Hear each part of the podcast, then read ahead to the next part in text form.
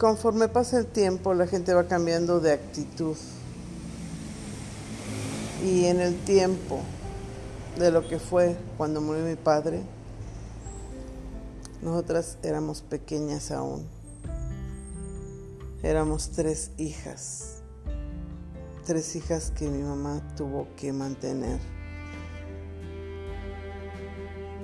y cuidar como padre y madre. Hay millones de mujeres así que se dedican solo a sus hijos y no piensan en ellas. Y llega el momento en que los hijos se van y ellas se quedan solas, enfermas y olvidadas. Mi hermana me ganaba o me gana por dos años, la mayor. Ella siempre fue muy rebelde de niña. Pero la enfermedad de las amígdalas que continuamente afecta a la garganta es lo que le afectó a ella. Y en su crecimiento de la primaria, ella era una niña triste, y siempre enfermiza. Pero no sé, francamente, sacó las uñas cuando la operaron de las amígdalas.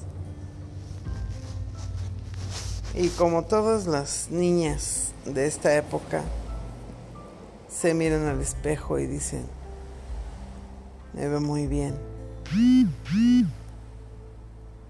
y comenzó a andar con las amigas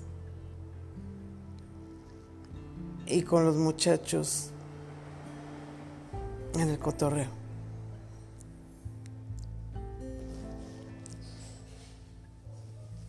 Ella nunca fue muy buena hermana conmigo.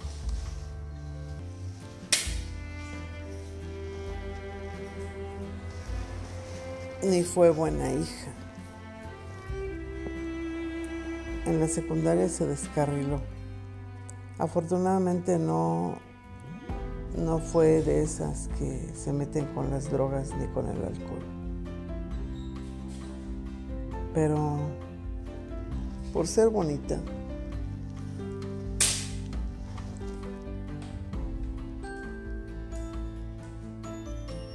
andaba con muchos muchachos en buen plan, no acostándose con ellos, ni siquiera besándose.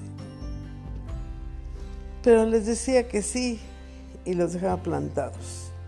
Hubo un tiempo en que anduvo con cinco a la vez. Y hagan de cuenta que uno lo dejaba plantado en Insurgente, en Insurgentes, otro en Calzada de Guadalupe, otro en la Basílica, otro en la Pasión y otro en el Parque María Luisa.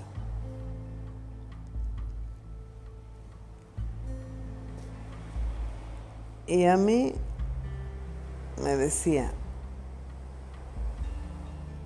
oye, ve a ver si fue tal persona, tal muchacho. yo me iba a asomar y ahí estaba el muchacho, volteando para acá y para allá viendo el reloj y enojado porque lo habían dejado plantado. Y así fue mi hermana hasta que un día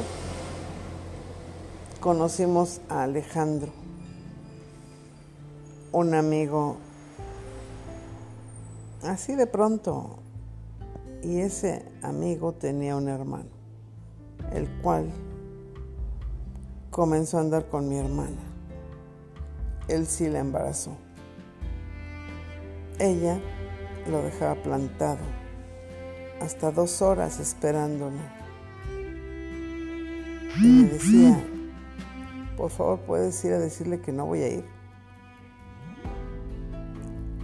Y yo iba y le decía, oye, mi hermano va a poder venir.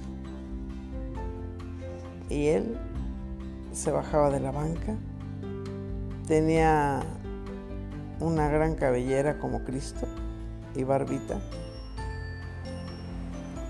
Y me decían, mm, bueno, y se iba como muy conforme. Yo pensaba que conformista. No le interesó que mi hermana lo dejara plantado. Y así sucedió por lo menos medio año hasta que ella se embarazó. Y como vivíamos con mis tías, pues ni modo, se tuvo que casar. Pero para eso ella no tenía una buena relación con mi madre, ya que a partir de que un señor en una estética, por respetarla y conocerla años atrás, verla que era muy trabajadora y decente, le besó la mano y mi hermana vio. Y eso lo tomó tan a pecho que ya no habló más con mi madre.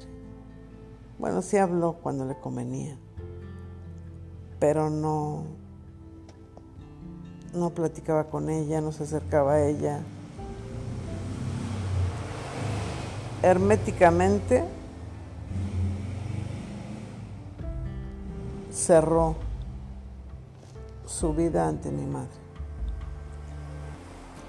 Se casó y se fue a vivir con el muchacho que cuántas veces dejó plantado. Ese fue el... Ese novio fue uno de los que duró más con ella. Los otros nada eran novios de, de hablar porque ni siquiera los veía. Y ese muchacho era un artista. Sabía tallar la madera a mano. Podía hacer ángeles en la madera. Podía hacer rostros, cuerpos. Muchas cosas que no reconoció. ¿Y saben cuál fue el problema de él? Él pudo hacerse millonario en esos años. Ese fue por los años 70, 80. Él, con solo hacer una cocina integral, en ese tiempo, se ganaba un millón de pesos. Y se fue a vivir a la provincia, y en esa provincia, porque se fue primero él solo, a ese lugar donde fue, consiguió un trabajo de director general de una clínica de salubridad. Imagínense cómo estaba la ignorancia o no sé, la gente tan atrasada en plan de educación que podían hacer gerente o jefe a cualquier persona que llegara de otro lado pues él era el director, pero era flojo. De pronto no quería ir a trabajar. Y no iba. Y a los cuatro o cinco meses le quitaron el puesto. Había faltado mucho. Lo mandaron a jefe de personal. Pero él siguió igual, perdiendo el tiempo, faltando, siendo irresponsable en ese trabajo que le habían otorgado con confianza ciega. Y siguió faltando. Terminó siendo repartidor de medicamentos. Imagínense cómo la gente echa a perder su vida. Este hombre se metió con otra mujer. Ella tenía un hijo. Mi hermana se divorció de él. y totalmente se alejó de él. Este hombre me da tristeza porque quería extrañar a sus hijos y se los quería ganar con regalitos. Pero ¿en qué cabeza cabe que yo voy a comprarle un regalo a mi hijo? Y le compro zapatos y esos zapatos los compro un año antes de verlo. Pues hagan de cuenta que si el niño hoy medía 22 de zapato, él le compró un par de zapatos del 17. Imagínense la irresponsabilidad de este padre tan, tan flojo. Y por desgracia así es todo. Echamos a perder nuestra vida solo por los errores que arrastramos. Mi hermana se alejó de mi madre por su estupidez de ver mal que vio que besaron su mano. Ah, pero eso sí. Nosotros fuimos a verla porque estaba en provincia. Nosotros somos del Distrito Federal. La íbamos a ver y siempre decía, no quiero que venga mi mamá. Si la traen, no le abro la puerta, no la dejo entrar. Y así fue. Así fue mi hermana de rencorosa por una vil estupidez. La gente, todos tenemos rencores que son pequeños y se hacen un gran abismo que no permite que nos acerquemos nuevamente a esa persona. Perdón. De perdonar, hay que aprender a perdonar. Pues miren, hoy que estamos en el 2020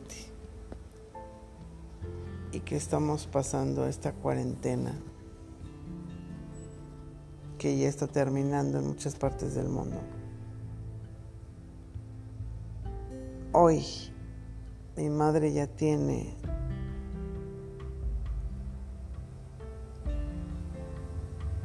veinticuatro años de muerta. El día que murió,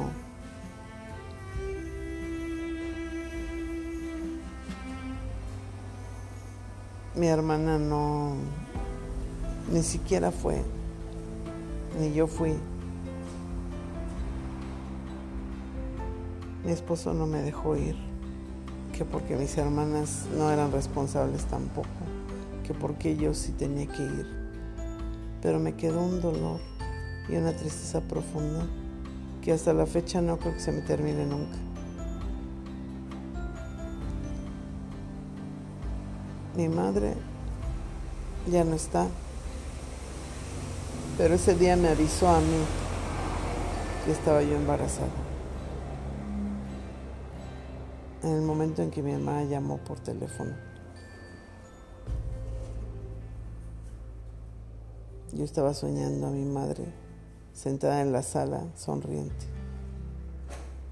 De pronto desapareció ella y estaba un niño sentadito ahí.